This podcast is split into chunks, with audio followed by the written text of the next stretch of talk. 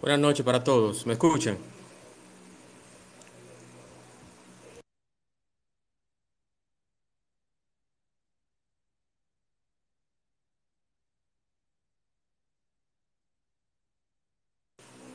¿Me escucha ya? Sí, se escucha muy bien. Ok, don Daniel voy a, eh, todavía tiene problemas, lo vamos a hacer vía Zoom y transmito directamente por acá.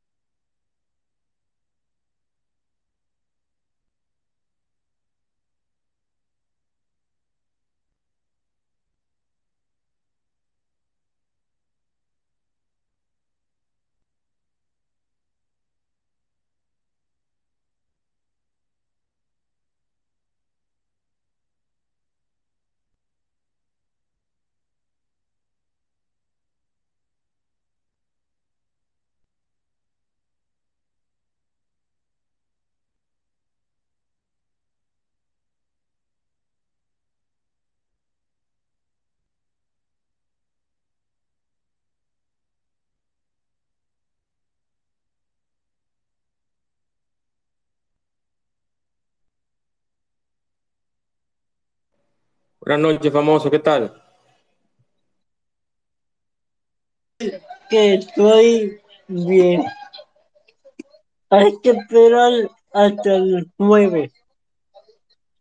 Ah, ok, tiene que seguirte cuidando entonces. Sí, que no, que no, eh, ¿cómo te digo?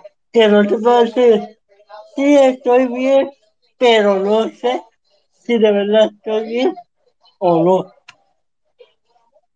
Ah, ok, ok. Quédate atento, famoso, que vamos a hablar con el señor Daniel Pou para hablar sobre seguridad ciudadana y Policía Nacional de República Dominicana. Quédate atento ahí y no te muevas. Claro. Y yo sabes que el 9 te escribo y te diré eh, el resultado oficial. Ok, ok, perfecto. Ya tú sabes, cuídate mucho. Ok. Buenas noches para todos. eh, buenas noches para Katia, Jan, señor Luis, el famoso María Elena, William, Marián Fernández. Eh, un minutito, unos minutitos que Don Pou está eh, entrando. Vamos a transmitir vía Zoom, porque él tuvo unos fallitos técnicos con el tema de la, del espacio para entrar acá, pero vamos a hacerlo vía Zoom. Un momentito, por favor, y no se mueva.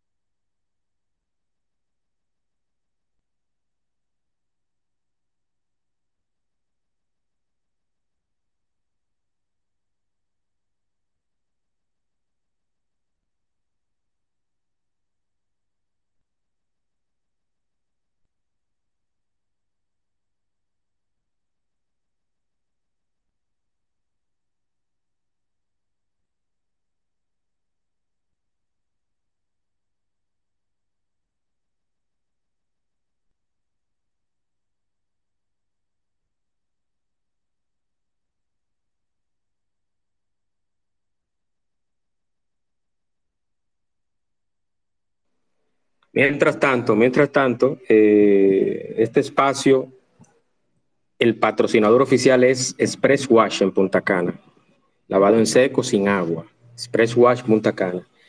Y también Coco Rico, Triangulito de Nestlé y el supermercado Asturias en la 27 de febrero en Santo Domingo.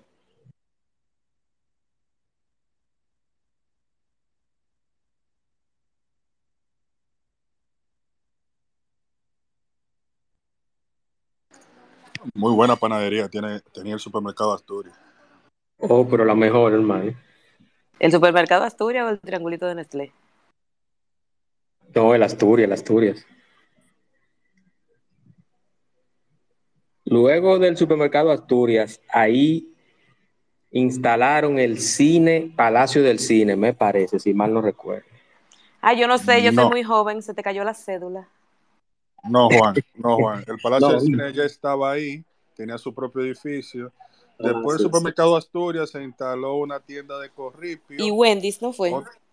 Uno, otra tienda aparte, no me acuerdo, de muebles que se ensamblaban con Forama. Y ahora está el, el, el call center. Sí, sí, el, eh, Alórica me parece que, es que se llama. Alórica. Sí. El señor Pau ya se conectó, Juan Manuel.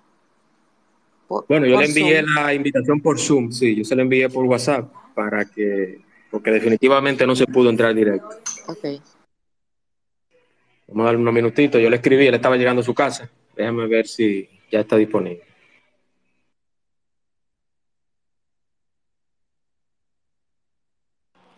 El Palacio del Cine era el edificio donde está el Banco Popular ahora, Juan Manuel. Correcto. Ay, es que yo soy muy joven. Yo lo estaba buscando en Google para caerle atrás a ustedes, pero no puedo. Sí, correcto, correcto. Tía. Yo, Ay, perdón. Yo iba, yo iba, yo iba a ese cine cuando la entrada al cine era 30 pesos. Juan Manuel, se te sigue cayendo la cédula. No, no, pero la, la verdad, la verdad, yo no tengo, yo tengo 41 años, yo no niego mi edad. No hay que sacar cuenta, por favor. Yo iba al cine triple en el malecón. Y triple. Al que yo estoy seguro que ¿Todavía ninguno aquí. No, ¿El triple no, está ahí todavía? ¿En el no, malecón? yo creo, que- yo creo No, que no. no, en el malecón queda el Cinema Centro. El cine Ah, triple sí, sí, está, sí, sí, está sí, abandonado sí. ese edificio. Ya, ya, ya, noches. Buenas- Hola, Buenas Luis. noches, Luis. sí, pero eh, y lo que no somos de la capital, yo me están hablando y, eh, es En otro idioma. No, eso es verdad. Pero al cine que, que yo sé que ninguno de aquí fuimos fue al Lido, en la Duarte. En la, la media, muchacho. Ay, Dios mío, se me Mella, cayó la, la cédula. perdón, Esa la sí tú sabes, Luis. Ahí sí supiste, Luis, ¿verdad? No, no, porque Oh. eh, oía mucho siempre sobre Así. yo yo yo me acuerdo de la Casa Amarilla, la Vega y eso, tú sabes. Yo Pero vivía al- por esa zona. Qué maravilla, la Casa Amarilla. Así. Pero al Lido fueron todos, porque dije- de que mencionaban el Lido fue un coro. No, no, no, espérate un momento. Lo que pasa es que yo vivía en la zona colonial, Jen, entonces por eso yo sé dónde estaba ese cine y sé lo que Está se decía de activo. ese cine. Está activo todavía el cine. Eso vi, eso vi que No. dijeron en Twitter el otro día que Es todavía verdad, porque yo, funciona. yo supe que pusieron una iglesia ahí. Fue. No, no, no, no, no fue ahí. La iglesia está más adelante. es. Oh, pero No, no, no. Es está que yo soy de esa zona, señores, pero no sean así. Yo estaba el domingo por esa zona, por Dios, porque yo soy de por ahí. Yo me crié ahí en San Miguel, que queda bastante cerca de la Avenida Mella. Hola, Laureano. Hola, Icania, mi amiga. Juan Manuel, ya tú le diste la bienvenida a todos tus oyentes en lo que llega el señor Pou.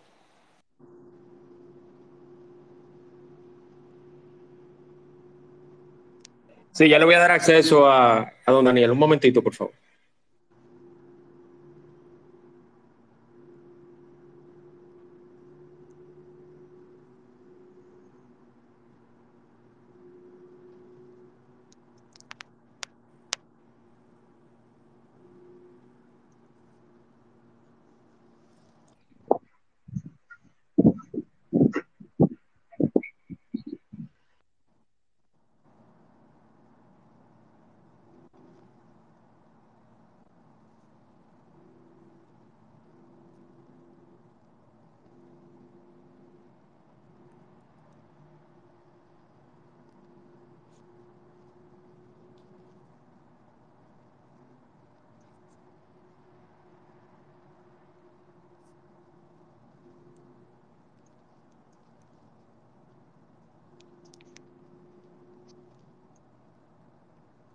Momentito, por favor, que estamos ajustando algo. No se me desesperen, por favor.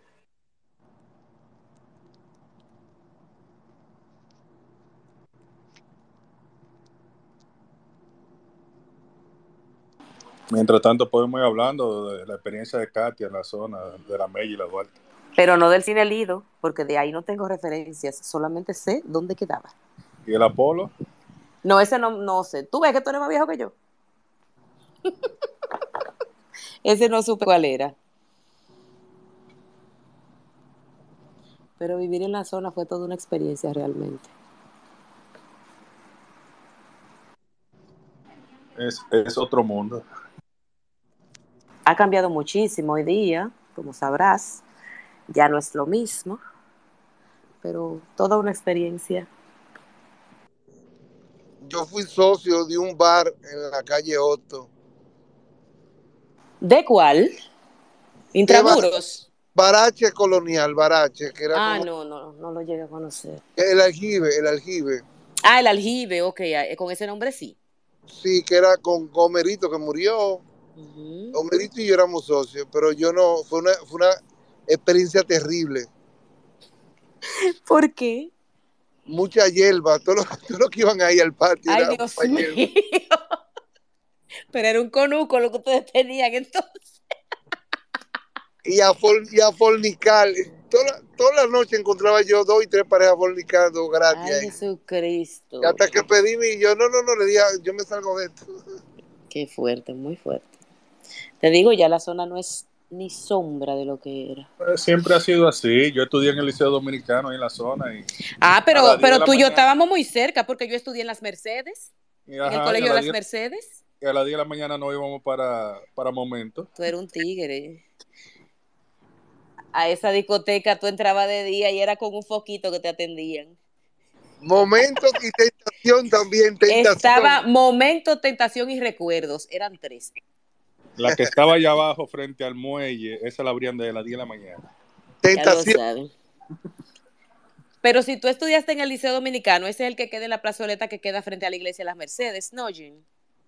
Esa es la iglesia, esa no es la iglesia del Carmen, esa es la iglesia. No, las Mercedes, papá, donde está el, el liceo, donde estaba el Liceo Dominicano, que al lado quedaba el colegio de las Mercedes, que era pequeñito, a la mano Sí, izquierda. Bueno, yo estudié en el colegio de las Mercedes. Ah, yo estudié en el Liceo Dominicano, iban a parar todos los que votaban de todos los De colegios. todos los colegios, correcto. Sí, los malos íbamos a parar ahí.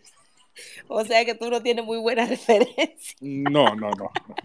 Yo, a mí me entregaban mi matrícula el primer año. Mire, ese hijo no sirve.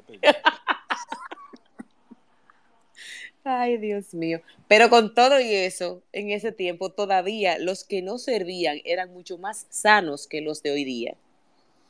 Por mucho, por mucho. Increíblemente, pero así es. Luis, pero a pesar de que tú no eres de la capital, tú conoces mucho de acá.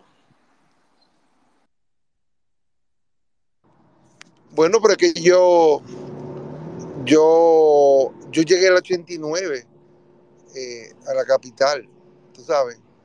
Y uno se va nutriendo, tú sabes. Y yo, yo llegué, fue eh, eh, a vivir, fue al, al, al, al, Parque Independencia, por ahí cerca, en la calle Enrique Enrique, en una pensión de músicos, ya tú sabes. Ya.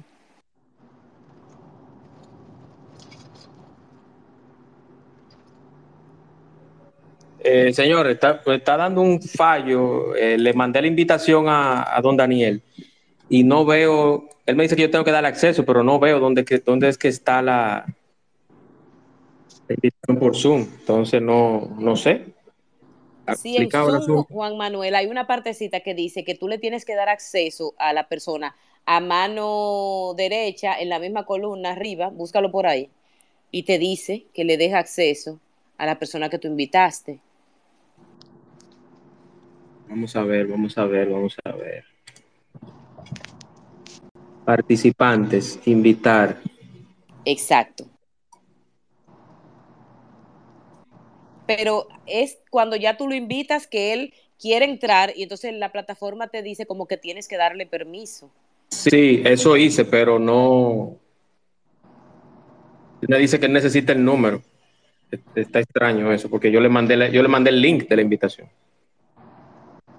Bueno, si tú le mandaste el link, también en el link tiene que haber un, número. Y tú lo tienes que tener ahí. Cuando creaste la reunión, te sale un número de, de la sala de que creaste. Vamos, vamos a ver, vamos a ver.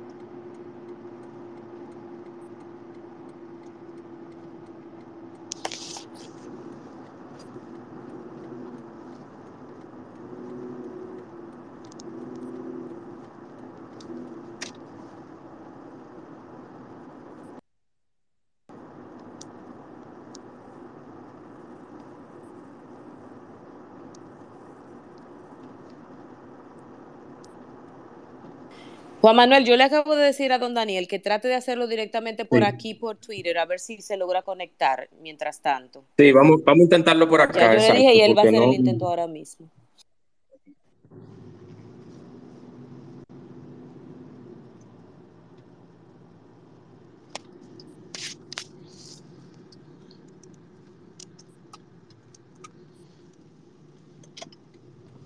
Ya le di acceso, vamos a ver. Ahora sí, ahora sí.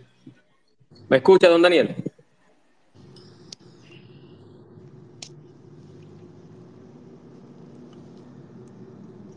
Vamos estamos hola. estamos. Hola, Ju, ¿cómo estás? Bien, ustedes. Por fin, Disculpa, eh, si ¿Y usted qué quiere puede quitar la cámara, don Pablo, no hay problema, es audio lo que necesitamos. Esperando a don Daniel, aquí estamos. Perfecto. Ah, porque no va a entrar por el Twitter. Ya te escuchamos. Correcto, correcto, correcto. Usted se pone el audífono correcto y su micrófono, su otro micrófono va a ser la bocina de mi celular, que es donde están escuchando los chicos en el espacio. Ya, ya estoy listo. ¿Cómo se escucha, muchachos? Perfecto. Excelente. Eh, señores, buenas noches. Perdonen, usted sabe que en los programas en vivo pasan este tipo de cosas. Eh, vamos a dar inicio inmediatamente con este espacio de hoy sobre seguridad ciudadana y la Policía Nacional con un invitado que yo en lo particular, de todos los invitados que he tenido, nunca me había dado tanto trabajo. Pero aquí estamos. Eh, agradecido de don Daniel por, por esta oportunidad y todo lo que están por acá y la paciencia de todos también. Antes de, yo voy a, como es natural, voy a dar inicio con el audio de intro de mi espacio. Me van a dar un minutito, por favor. Y luego inmediatamente, don Pau, iniciamos con usted, ¿de acuerdo? Perfecto.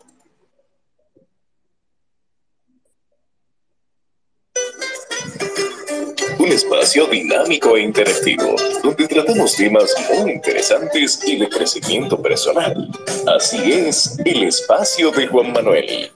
De lunes a viernes a las 8 de la noche por aquí, por Twitter. No te lo pierdas, síguenos en todas nuestras redes sociales como arroba carboneljuan. Te esperamos.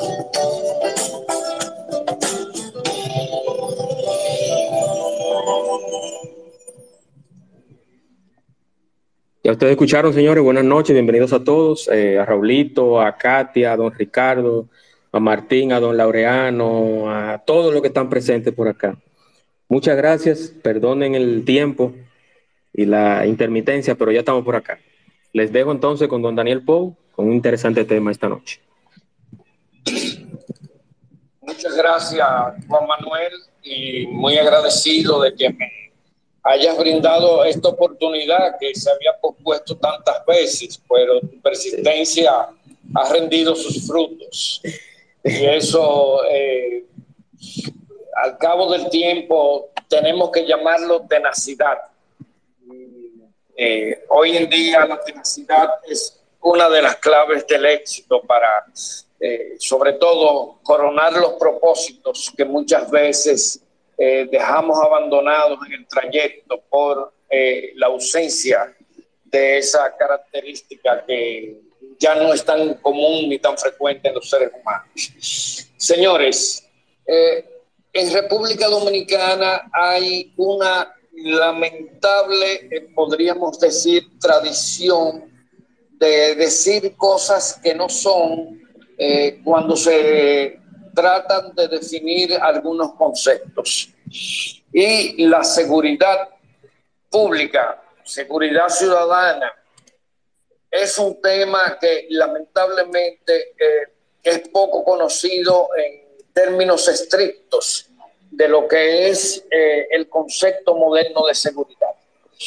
Realmente la seguridad en, en, términos modernos se define de una manera positiva, no de una manera negativa. Tradicionalmente era el concepto de seguridad definido por el constreñimiento hacia el ciudadano, la capacidad que tenía una sociedad de constreñir a aquellas personas que intentaban subvertir el orden público, la paz pública y todos esos bienes eh, inmateriales que resultan tan importantes en la vida de los hombres. En los actuales momentos, la seguridad se define como la capacidad y el derecho que tiene cada ciudadano de ejercer de manera plena sus derechos fundamentales sin sentirse en situación de peligro o, amenazado. Fíjense a ver, cuando defino la seguridad la estoy definiendo en dos ámbitos diferentes.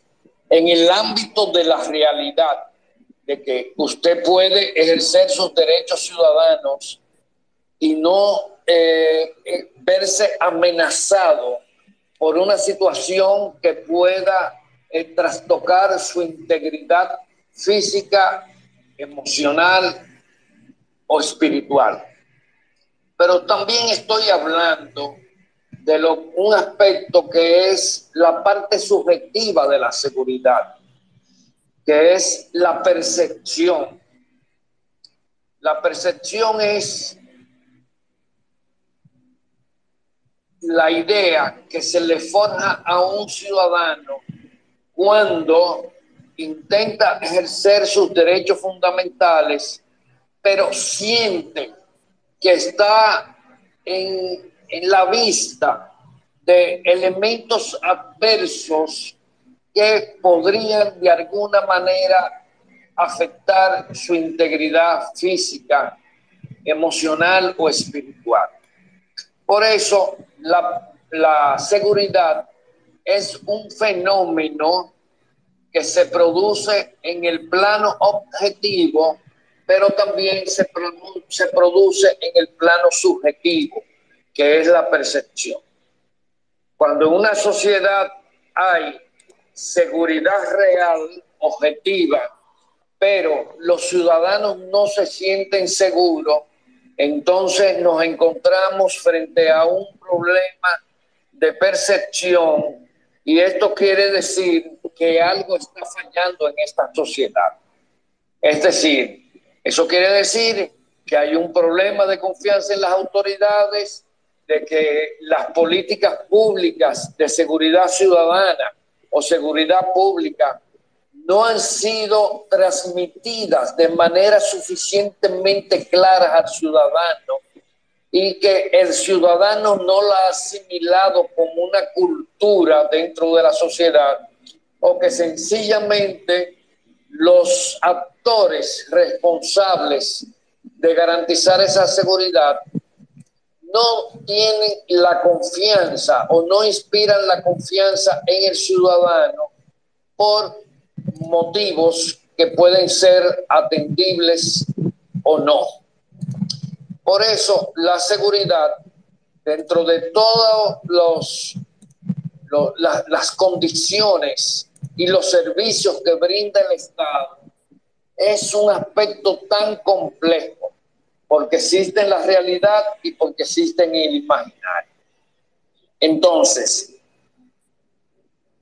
¿Cómo podemos resolver los problemas de inseguridad en una sociedad? Bueno, los problemas de inseguridad tanto en el aspecto, en el plano objetivo como en el plano subjetivo, deben de resolverse con políticas públicas. Y cuando hablamos de políticas públicas, ¿qué podemos definir como políticas públicas? ¿Acaso la voluntad de un funcionario de querer imponer un modelo de comportamiento o la voluntad de un funcionario de querer erradicar con un criterio muy particular que no necesariamente es científico, cualquier situación que tienda a amenazar o a sentir insegura a la ciudadanía. Pues no, las políticas públicas son el conjunto de diseños, concepciones, estrategias y programas que se elaboran para que conjuntamente las autoridades con la ciudadanía creen las condiciones necesarias para que exista la realidad objetiva de la seguridad, pero también para que exista la realidad subjetiva. Por eso las políticas públicas solo pueden ser exitosas cuando el ciudadano se convierte en un actor de primera línea en lo que es el diseño, la implementación, la evaluación y el ajuste de esas políticas a las realidades particulares de cada demarcación. Aquí por lo general tenemos la tendencia de llamarle política pública a la legislación. Y hay que decir que la legislación no es la política pública. La, la legislación es el marco de legitimación de políticas públicas, porque las políticas públicas son procesos de intervención para modificar o impactar una realidad que puede ser adversa al propósito de la sociedad. Vamos comprendiendo hasta ahora. Entonces, hay que decir que las políticas públicas también sirven para usted reorientar el esfuerzo de la sociedad y el Estado en la consecución de determinados propósitos. Por eso, las políticas públicas de seguridad tienen como objetivo garantizar el pleno y máximo ejercicio de los derechos fundamentales de cada ciudadano sin que el ciudadano sienta que algo lo puede limitar o puede transgredirlo y de alguna manera afectar su integridad física, material o espiritual. Don Juan Manuel, ¿usted quería formular alguna pregunta adicional? Sí, ¿me escucha bien, don, don Daniel? Sí, perfectamente. Perfectamente, ok. Buenas noches primero y quiero reiterarle el agradecimiento por aceptar este espacio yo sé que usted es primerizo en este tipo de, plataformas aquí en Twitter. Bueno, he participado en muchas conferencias por Zoom, ¿verdad? Correcto. Y, hasta he impartido docencia en maestría, en diplomados. Excelente. Eh, hoy estoy un poquito a ciegas porque no tengo el auditorio. Y ese es un elemento motivacional que resulta muy importante al momento de uno tener que hablar y no ver una cajita negra con un loguito que eh, pues nos indica que hay un colectivo social del otro lado de esa cajita negra. Correctamente. Entonces, mi pregunta es la siguiente, ya para empezar a dar inicios, inicio con, con las preguntas, y es la siguiente. Usted sabe que luego de la pandemia del COVID-19, eh, durante el confinamiento, todos los que estuvimos de una forma u otra en confinamiento, desarrollamos una que otra habilidad o despertamos algún fallo en la salud mental, ya sea un divorcio, ya sea que se consiguió pareja, que nos separamos, que no pudimos vivir con los padres, lo que sea, pero se desarrolló otra, otro virus, otra pandemia adicional y es la violencia en las calles, la violencia en la sociedad, la poca tolerancia a los seres humanos, ya sea manejando en una fila de un banco, en las escuelas, donde sea que uno conviva con las diferentes personas en el diario vivir antes, durante y después de la pandemia. Entonces, mi pregunta es la siguiente, don Daniel. ¿Está, fue afectado realmente la salud mental y se está reflejando en la violencia eh, existente? ¿Tiene la policía o el gobierno que hacer algo urgente para eso? ¿O usted ha notado que es lo normal por la generación que estamos actualmente? Mire, esa es una pregunta oportuna y digo que es una pregunta oportuna porque por lo general aquí hablamos de violencia en términos generales, pero la violencia, para usted poderla manejar analíticamente, la tiene que dividir en violencia social, que nosotros decimos llamar, y llamamos como violencia sistémica, y la violencia delictiva. La violencia social y la violencia delictiva ambas recorren trayectos similares que pueden ir desde el insulto, la humillación, la degradación eh, moral de eh, una persona hasta la propia muerte, ocasionarle la muerte.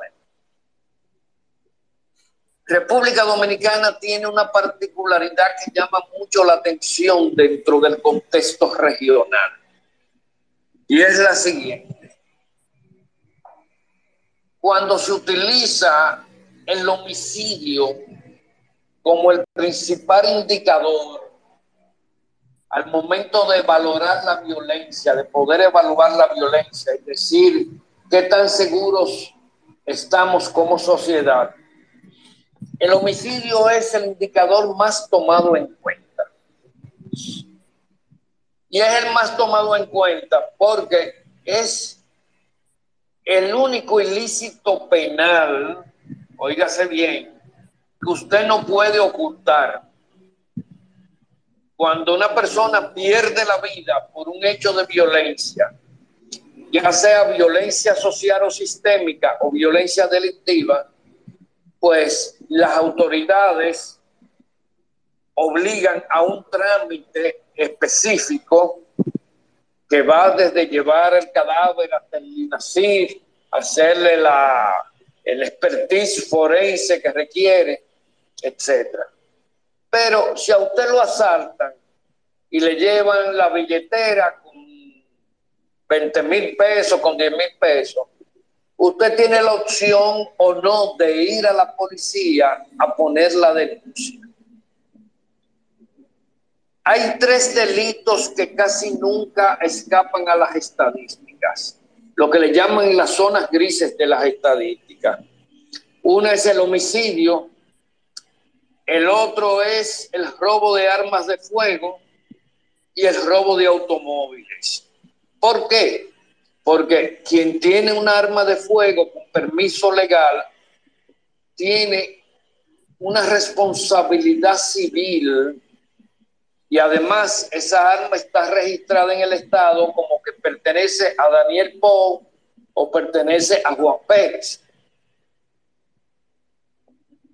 Y si la usaren en contra de otra persona, pues Daniel Pou o Juan Pérez son los responsables.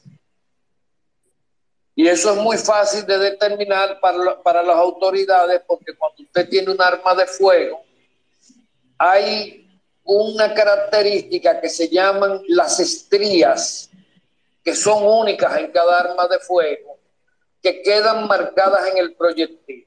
Y cuando ese proyectil se les trae a un cadáver o se recoge de una escena de crimen, lo llevan al laboratorio de criminalística y si el arma de fuego es legal, está registrada, inmediatamente se identifica de qué arma de fuego provino esa, ese proyectil.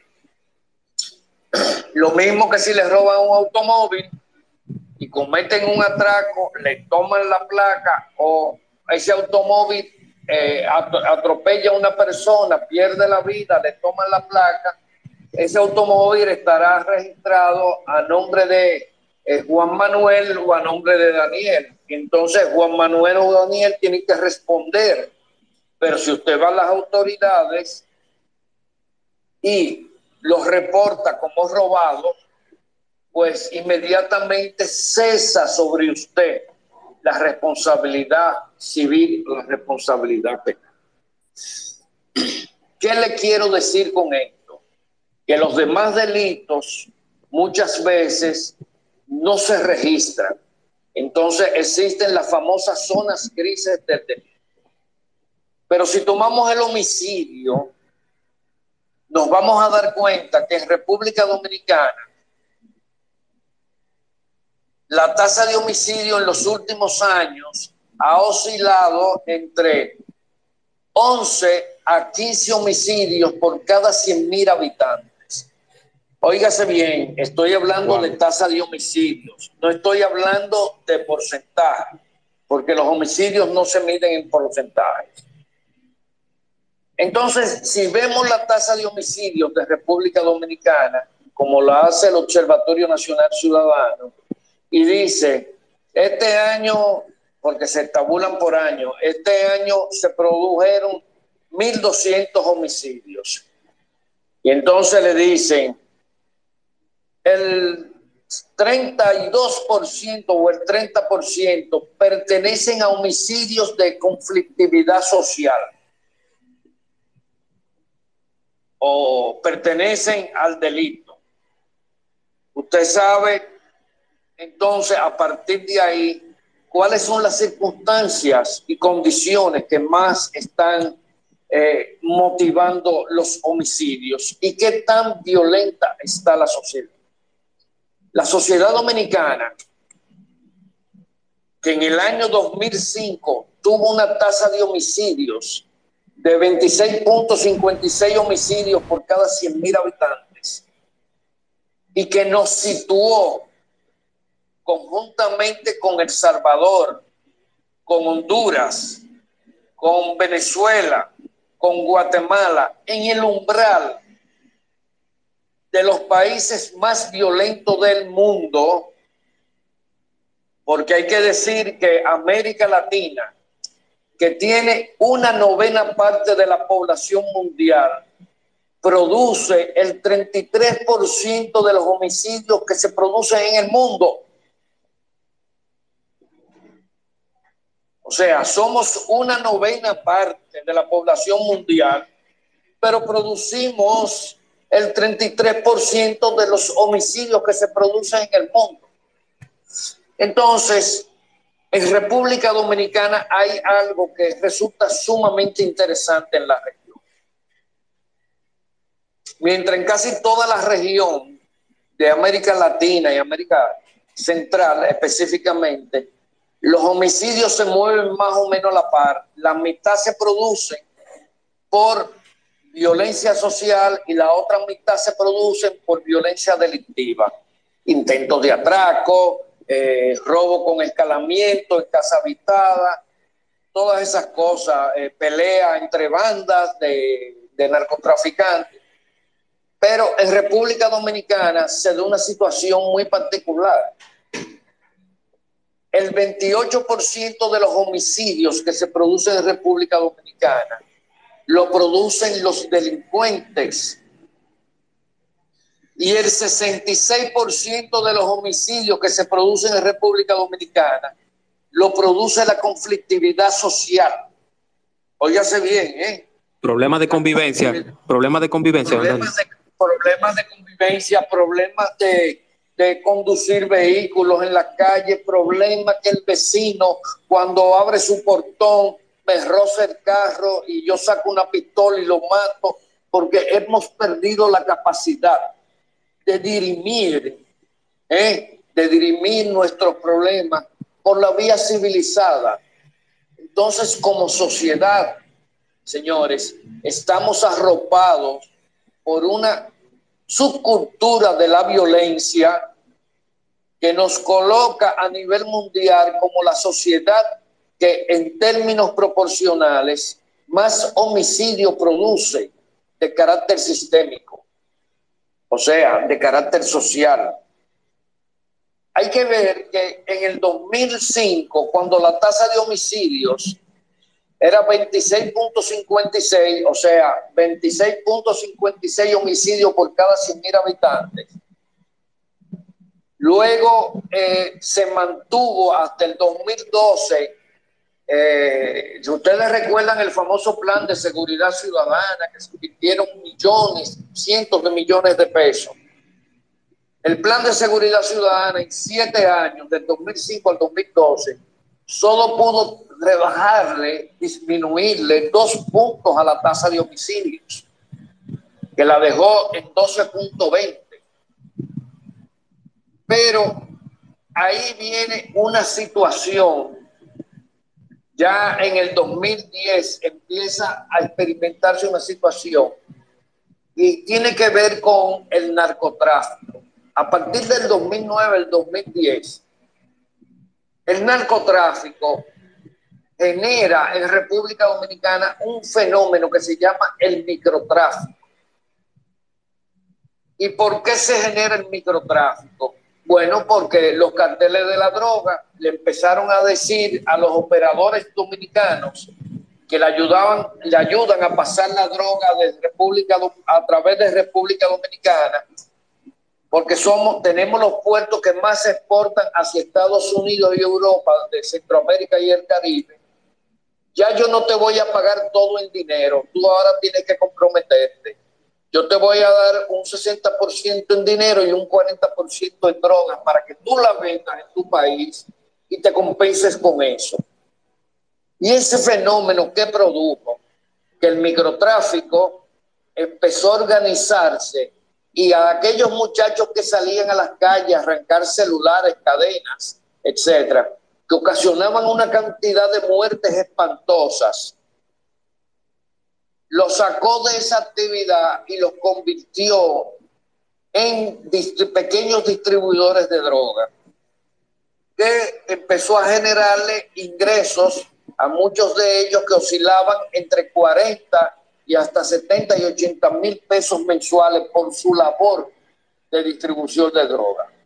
Yo entrevisté a muchos de ellos en un trabajo que, empecé a hacer, pero no conseguí el apoyo para concluirlo. Y ellos me dicen, bueno, que eso, eso se ponía caliente. Decía, uno salía a la calle arrebatar cadenas celulares, pero tú no sabías quién te iba a sorprender y te iba a explotar la cabeza de un palazo. Ahora yo tengo mis clientes, yo le llevo su cocaína a la casa, eh, me dan propina, eh, el dueño de la droga me da lo mío y yo me junto todos los meses con 50, 60 mil pesos sin mucha lucha. O sea, ustedes están comprendiendo, ¿verdad? Por dónde va el asunto. O sea, el microtráfico bajó en República Dominicana la tasa de homicidios de 25 a 11 como la tenemos hoy en día. Ahora, ¿qué sucede? Tú dices, bueno, tengo la tasa de homicidios, pero la que más se resiste a disminuir es la tasa de homicidio de carácter social de convivencia.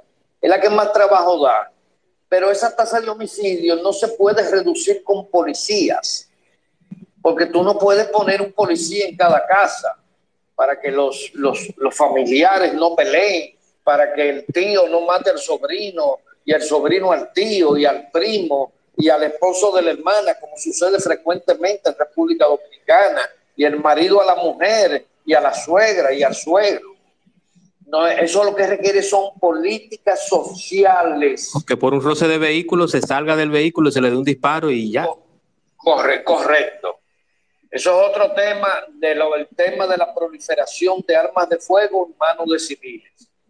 Que se hizo un estudio en la región, lo dirigí yo para Flaxo en el año 2010 y en República Dominicana hay circulando en las calles entre armas en manos de militares que salen a las calles con sus armas, policía que fuera de sus servicios salen con sus armas, hombres que trabajan para empresas de seguridad y ciudadanos, hay cerca de 700 mil armas de fuego en las calles de República Dominicana. ¿Qué les parece? Muchas armas. Entonces, entonces, ¿qué es lo que sucede en definitiva? Bueno, que nosotros hoy en día tenemos más del doble de muertes por conflictividad social que por delito. Y la gente dice, el delito está azotando. Pero parece que los dominicanos no vemos a los muertos de la conflictividad social como homicidios. Y son homicidios, muchos de ellos eh, perpetrados por personas que nunca dieron muestras de violencia. Nunca. Y les voy a dar una colectilla, ¿eh? La tasa de suicidio va subiendo de manera galopante. La tasa de suicidios, que eso es otro tema. Pero para esto usted tiene que tener políticas sociales bien diseñadas, robustas, eh, encapsuladas en una estrategia integral que deben encabezar el sistema de salud y el sistema educativo. Pero resulta que el sistema de salud carece de los medios y el sistema educativo no ayuda en lo que es la formación del ciudadano, porque el sistema educativo de República Dominicana enseña física, matemática, biología, historia, pero no le enseña a los niños dominicanos a ser ciudadanos responsables. Porque supuestamente eso debe enseñárselo, deben enseñárselo en su casa, pero resulta que sus padres tampoco son ciudadanos responsables, en su gran mayoría. Entonces ahí viene el círculo vicioso de la violencia sistémica, violencia cultural. Ahora, ¿cuál de las dos es más fácil de mitigar? ¿O cuál de las dos es más difícil de mitigar? La violencia delictiva es más fácil de mitigar porque usted tiene cómo identificar las causas. Las causas son evidentes, la comisión de delitos. Y los delitos son este, aquel, este más y este otro. Pero cuando la violencia es social, para usted identificar las causas, que pueden ser muchísimas, exclusión, pobreza, educación, problemas psicoemocionales, hacinamiento. Usted trabajar con tantas variables a la vez se le hace muy difícil, sobre todo que resolver todo ese cuadro ese cuadro complejo de variables que inducen a la violencia social, eh, es muy difícil de usted poder establecer un listado de prioridades. Pero sí tenemos bastante claro que uno de los primeros es educación. El otro, salud mental. Y el otro, el otro, el problema de un discurso que se ejercita desde el poder, donde el ciudadano no se ve como un sujeto del Estado de Derecho, porque el código que se utiliza desde el poder es el código de la violencia. Yo hago esto, aún vaya en contra de la ley, y aún perjudique a mis conciudadanos porque me da la gana, porque yo tengo poder. Y a mí me procesan en un tribunal y yo salgo a las 48 horas. Una situación bastante complicada, ¿verdad que sí? Sí. mis amigos. Entonces, este es el problema. Por el otro lado tenemos una policía famélica una policía sumida en un régimen de servidumbre que ha perdido su espíritu de, cuerpo, que la violencia que se ejerce contra los miembros subalternos de esa institución no tiene parangón en la historia, porque aunque se dice que ellos son los representantes del orden y de la ley, pues resulta que ellos no tienen derechos dentro de su institución. No pueden reclamar de los abusos que se cometen en contra. Entonces, esa persona que en la cual la sociedad delega una autoridad y que le dé el poder de andar con un arma de fuego en la calle, se crea una, una, frustración y un resentimiento terrible. Y cuando sale a la calle, como se dice popularmente, sale a pagarla con el ciudadano. Porque, como decía Franz Fanon en Los Condenados de la Tierra, el oprimido se le hace muy difícil eh, eh, identificar el origen de la violencia que se, que se cierne contra, en contra de él. Entonces, ¿qué es lo que él hace? Que él sencillamente genera una catarsis y se vuelca contra el ciudadano, porque para él, él identifica al ciudadano como un enemigo potencial, producto de que él no puede enfrentarse con sus superiores. Entonces, hoy en día estamos hablando aquí no de reforma de la policía, estamos hablando de la transformación de la policía. ¿Y por qué tenemos que hablar de la transformación de la policía?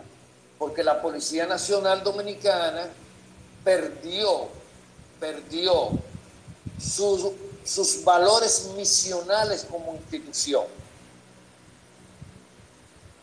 ¿Y qué quiero decir cuando hago esta afirmación? Sencillamente que los valores misionales de una institución son aquellos valores sobre los cuales se funda una institución para a partir de un ejercicio profesional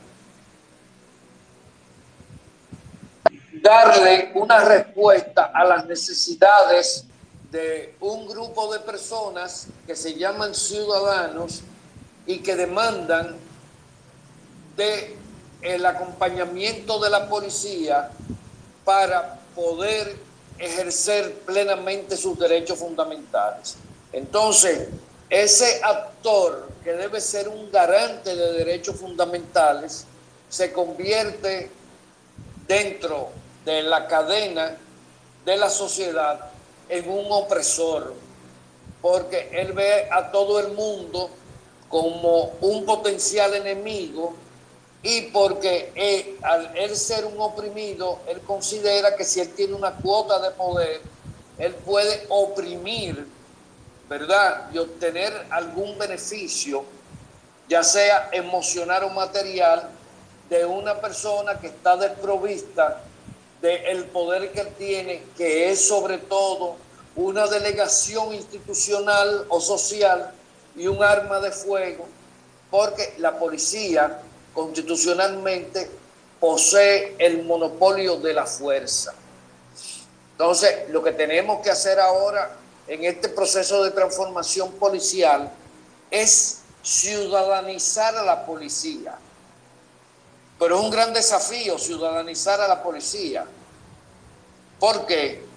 Porque el ciudadano ya no tiene confianza en la policía, ni lo ve como su, podríamos decir, su protector, su partner para desarrollarse en la sociedad si no lo ve como un enemigo potencial. Y esto implica que nuestra policía tendrá que primero ser despojada de la violencia sistémica que existe en la sociedad y que ellos la reproducen. Y lo segundo es que tenemos que dignificar a aquellas personas que formen parte de la policía luego de, de, transitar por un proceso de depuración en la admisión, de capacitación, de concienciación, de formación, de disciplinamiento, para que se convierta en un ente activo que con la sociedad pues cree las condiciones necesarias para que el ciudadano pueda usufructuar de sus derechos fundamentales. Don Daniel, perdóname. Eh, se va a terminar el tiempo del, del, Zoom. Yo voy a, para que hagamos un, hacer una pausita ahí breve y entonces inmediatamente yo renovar, retomar de nuevo. De acuerdo. Ok.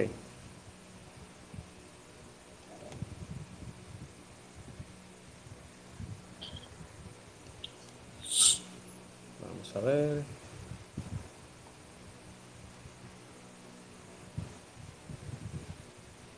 ¿Me escucha, don Daniel? Perfectamente. Ok, vamos a ver. ¿Tú me vas a enviar otro enlace? Sí, sí, correcto, correcto. Ah, pues déjame salir de este. Ok. Bien.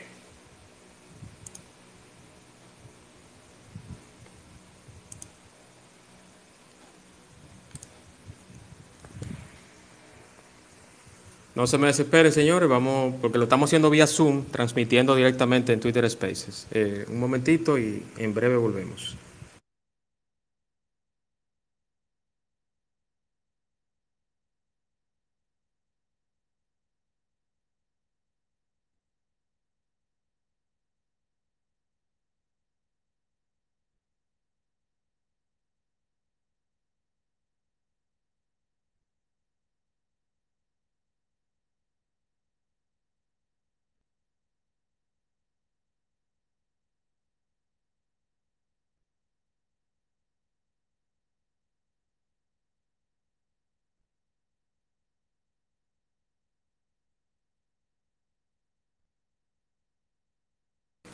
Los que están en espera para preguntas o comentarios, no se me desesperen que ya vamos, inmediatamente termine don Daniel la exposición, vamos con la ronda de preguntas.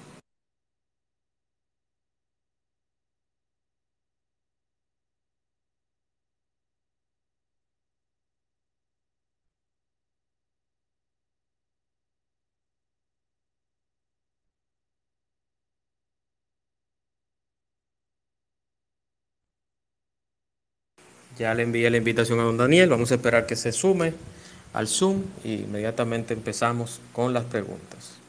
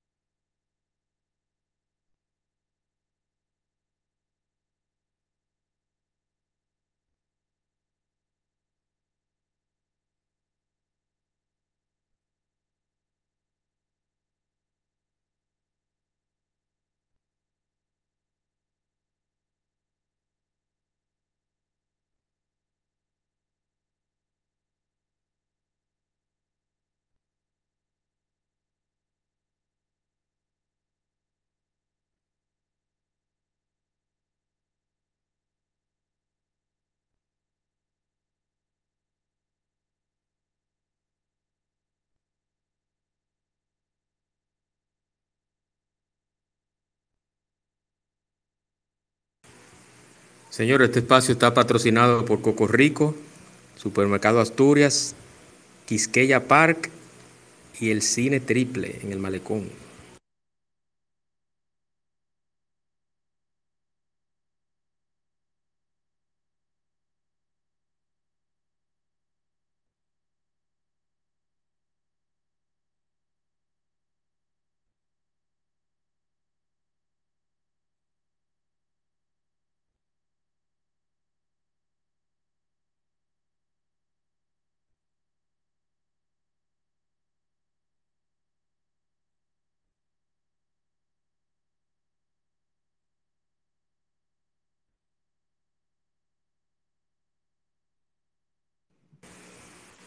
No se me desesperen, señores, que ya viene don Daniel. En los programas en vivo pasa esto, señores. No se me desesperen. En breve volvemos.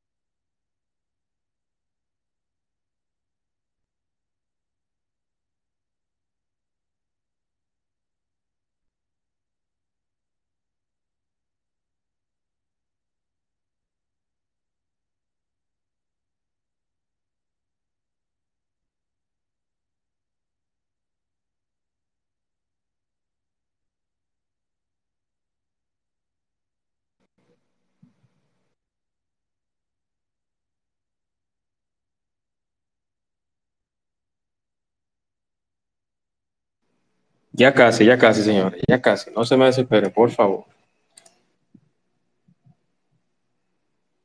Mientras tanto, eh, hace tanto calor allá en Santo Domingo como aquí en Punta Cana, señores. Dígame, póngame un- un- unos deditos algo. A ver si soy yo que estoy menopáusico o andropáusico ya. Póngame los deditos si hace mucho calor allá donde están ustedes.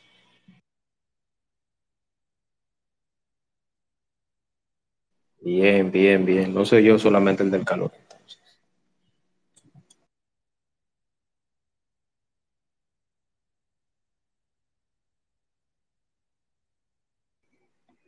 Señores, les recuerdo, todas las semanas tengo un espacio diferente. La semana próxima tengo un espacio con las damas del metal. Chicas que tienen su espacio en el heavy metal, en la música heavy metal, tienen su página de Instagram, cuenta de Instagram, cuenta de Facebook y cuenta de Twitter. Mari de Santiago y Bexy de Santo Domingo, las damas del metal, la semana próxima.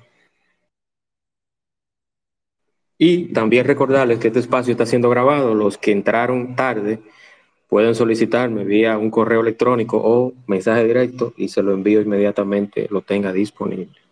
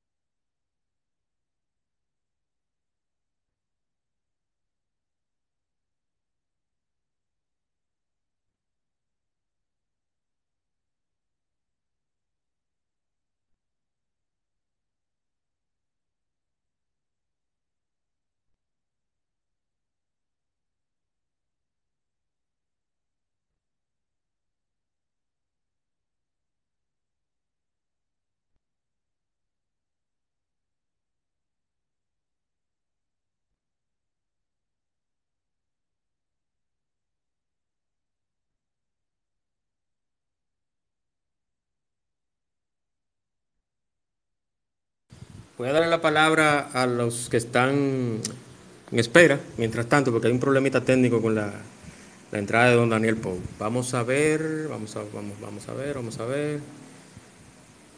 José Almonte, adelante José Almonte.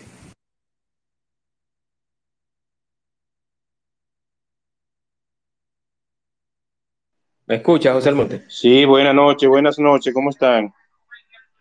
Buenas noches, bien, José. Bien, José Almonte desde Puerto Escondido, Dubelé. Juan Manuel, te felicito por el tema que has seleccionado hoy. Recuerda la semana pasada cuando tuviste con eh, de León. Positivo. Positivo. Entonces, mira, eh, excelente tema. Y yo creo, y una opinión personal, que dentro de las posibilidades de la reforma policial, lo que es la seguridad ciudadana, es la depuración, la profilaxis de lo nuevo que van a ingresar a la policía. Y te lo digo en calidad de alcalde pedáneo. Nosotros como alcalde pedáneo tenemos la facultad o tenemos la oportunidad de conocer a todas las personas en nuestro sector, en nuestra jurisdicción.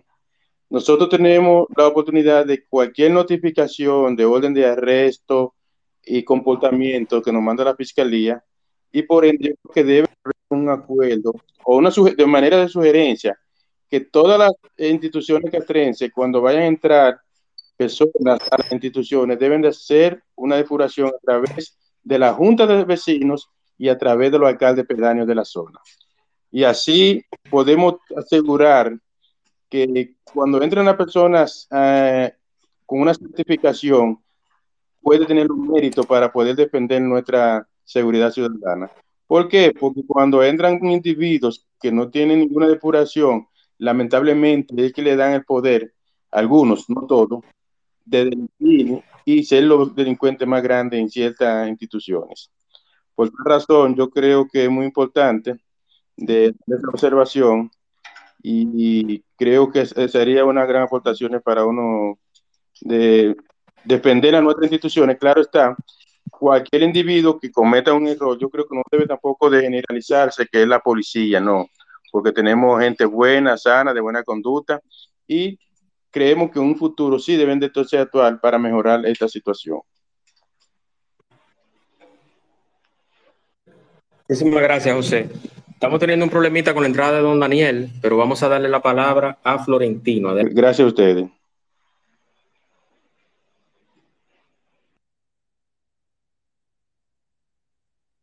Adelante, Florentino, activa tu micrófono. Buenas noches, gracias, José Manuel.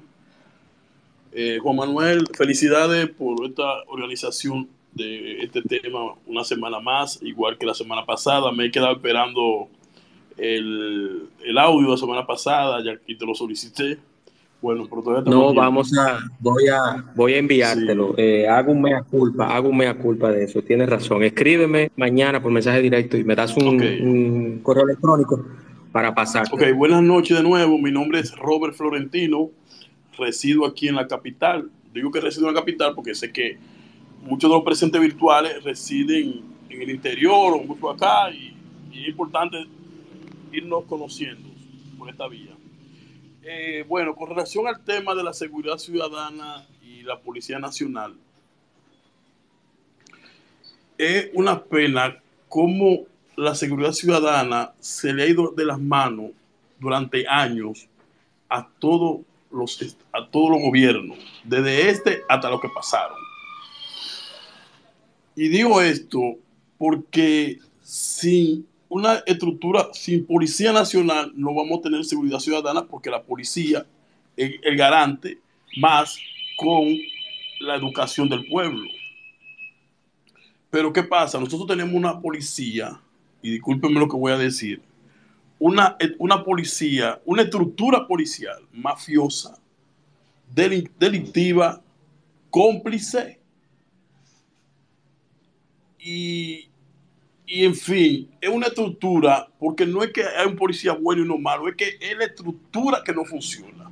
Usted puede entrar ahí 20 policías buenos y a, y a los tres meses van a estar dañados porque el sistema de esa policía no funciona. Y yo soy de lo que digo que esa policía hay que desbaratarla. O sea, esos 30 mil y pico de hombres ya no pueden ser ya policía. Porque si tú dejas la mitad, cuando tú metes la otra mitad, esa estructura que quedó de, la mitad te, va a dañar lo que entre. Entonces yo entiendo que es una estructura que no funciona.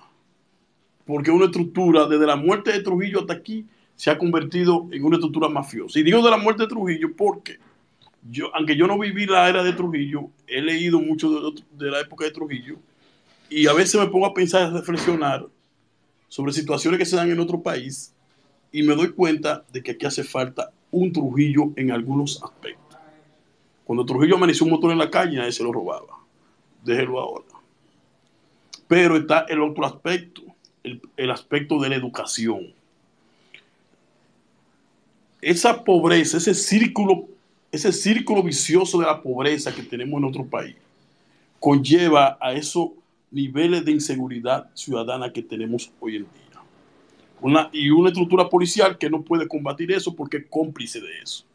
Y es tan cómplice de eso, señores, que lo que venimos de esos barrios pobres de la capital, de ese cordón de miseria, señores, en esos barrios los puntos de droga están como colmados.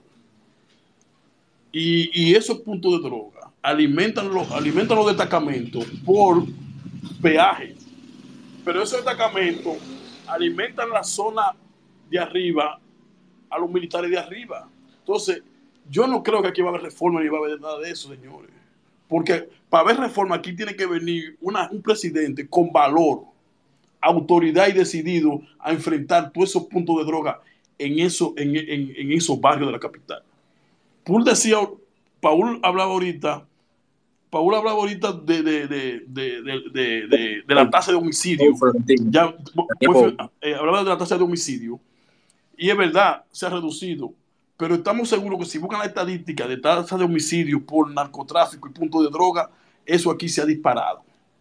Señores, los cuatro muertos que hubieron en Santo Domingo el fin de semana, eso es por asunto de ajuste de droga. Por en Santiago, cada rato, dos y tres por asunto de droga, aparecen en un río, un monte de gente muerto.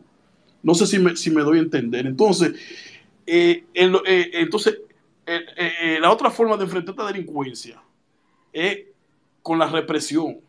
Porque, ¿qué pasa?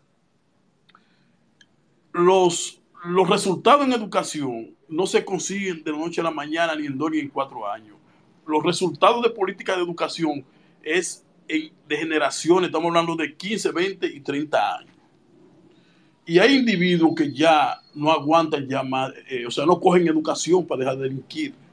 Entonces, esa gente hay que, hay que enfrentarlo con la represión. Entonces, el problema de la seguridad es muy complejo que tenemos hoy en día. Florentino, di- Muchas gracias. disculpa, disculpa, Florentino. Eh, y para todos los demás que vayan a participar, algún comentario, alguna pregunta, traten de que sea un poquito conciso y breve, porque estoy esperando que Don Pau entre, pero tienen que ser un poquito concisos, no abunden mucho, porque entonces le quitan la oportunidad a los demás, por favor. Vamos entonces con la siguiente persona, que es, vamos con Guillermo Peña, en ese mismo orden, Guillermo Peña, Evelyn Fundesi y Jacobo Morillo, Jacob Morillo. Adelante, Guillermo. Activa tu micrófono, Guillermo.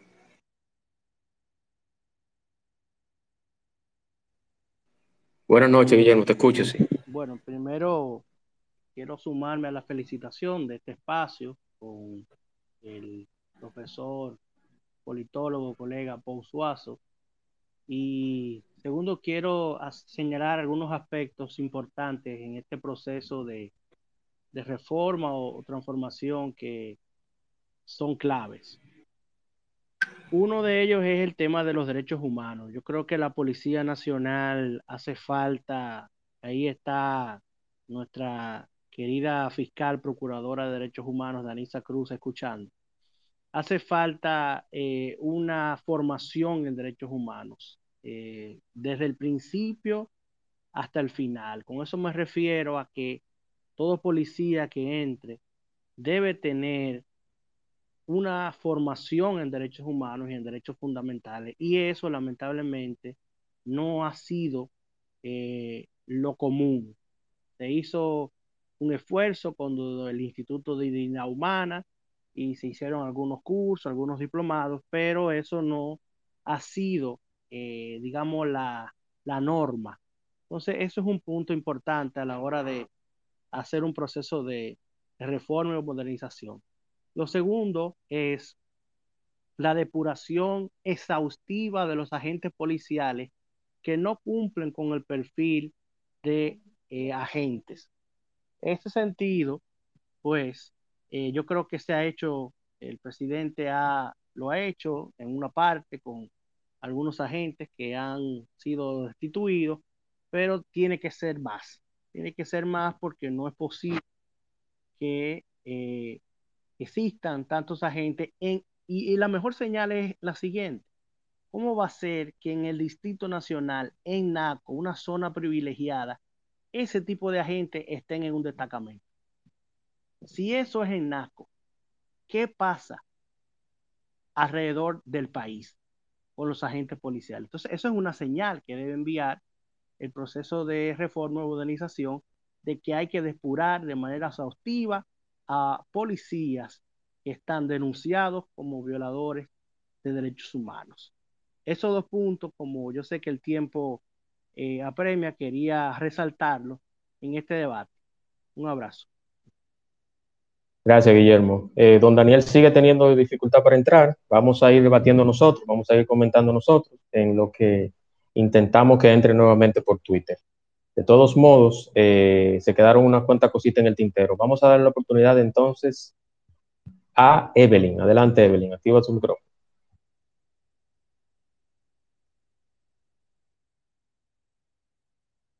Evelyn, ¿estás activa? Adelante, Evelyn. No está disponible, Evelyn, parece. Vámonos con Jacob, Jacob Morillo. Adelante, Jacob.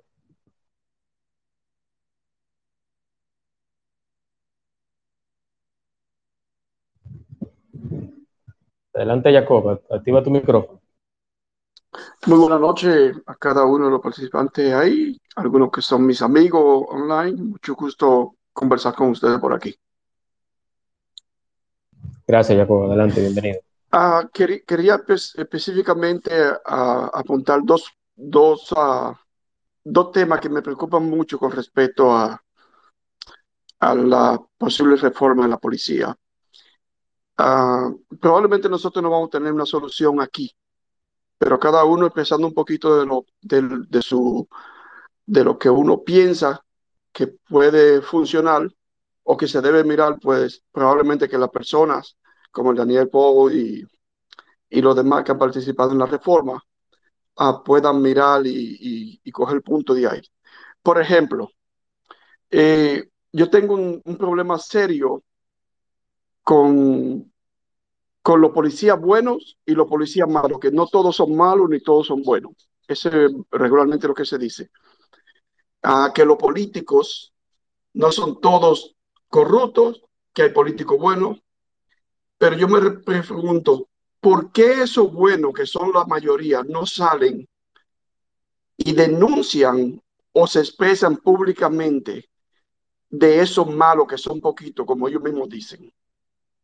Siempre escucho al jefe de la policía o al director de la policía decir que son unas cuantas manzanas podridas y, ahí se queda. Nadie, na, no sale la policía bueno diciendo me está dañando el nombre a mí. Yo soy un hombre decente de familia. Lo mismo con los políticos. Eh, eh, los políticos saben perfectamente quién hace cosas malas. Entonces, como, como el pueblo no oye de ellos diciendo públicamente lo que ellos piensan, sino que lo hacen internamente, pues el pueblo, la población piensa que todos son iguales o piensa que lo están tapando. Entonces, en, en la policía, la estructura de niveles de supervisores, de managers, de como le quieran llamar, de rango, no tienen consecuencias, siempre se quedan los de abajo. Y a mí no hay quien me diga que en una empresa mía, un supervisor o un trabajador de abajo hace algo malo o, o rompió una, una regla, si ese manager o ese supervisor de, ese, de esa persona, de ese trabajador de abajo, no me da una respuesta y una posible solución, pues yo claramente voy a dejar ir a ese, manager o a ese supervisor, lo mando para la casa.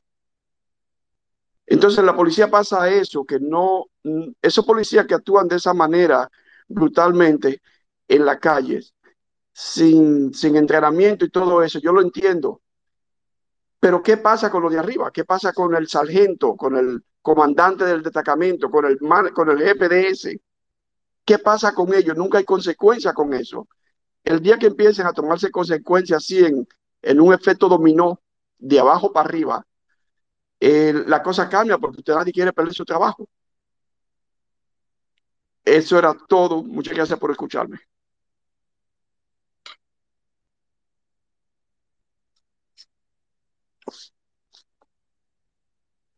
Gracias. Muchas gracias, para Jacob. Eh, vamos con Evelyn. Me parece que Evelyn estaba ahí como oyente. Eh, ya la vi que está por acá. No sé si va a enviar el micrófono. Tengo en espera a Fundesi y a Ode, Ode Polanco. ¿Estás ahí, Evelyn? Parece que tiene un problemita. Vamos con Ode Polanco y luego Fundesi. Adelante, Ode, para darle participación en las damas. Buenas noches, Ode. Adelante, activa tu micrófono.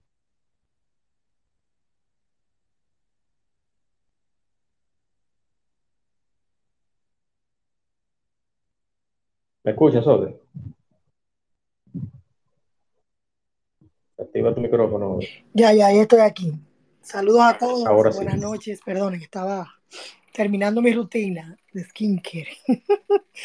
Miren, ya hablando de cosas serias, eh, de algo serio, el tema de la policía es un tema, ay, literalmente a mí me tiene un poquito cansada, hostigada, porque es un patrón que he visto que se repite y que se repite con el paso del tiempo. Y es frustrante, desgastante, porque a lo largo de mi vida, en algún momento, todos pusimos la esperanza en acciones puntuales que ya se supone que para esta fecha debieron de dar sus frutos. Me explico. Cuando yo tenía 15, 16 años, yo entendía que cambiar el jefe de la policía era la solución del problema. Pero resulta que cambian el jefe de la policía, cambian los gobiernos y continúa el problema. Después a los 21, 25 años por ahí, yo entendía que era porque el jefe de la policía era flojo, que había que aplicar mano dura.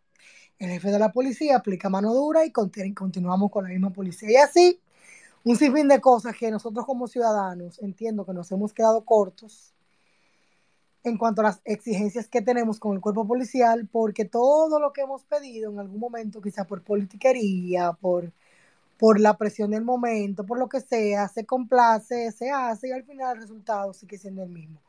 Lo que nos está diciendo a viva voz es que la fiebre no está en la sábana, que no se trata simplemente de cambiar el jefe de la policía, sino de cambiar la institución completa porque ya se comprobó y el caso de David de los Santos así lo confirmó, que es una policía que está absolutamente dañada, donde hay una minoría ruidosa, corrupta, que hace lo que le da la gana, digo minoría porque no podemos meter a todos en el mismo saco.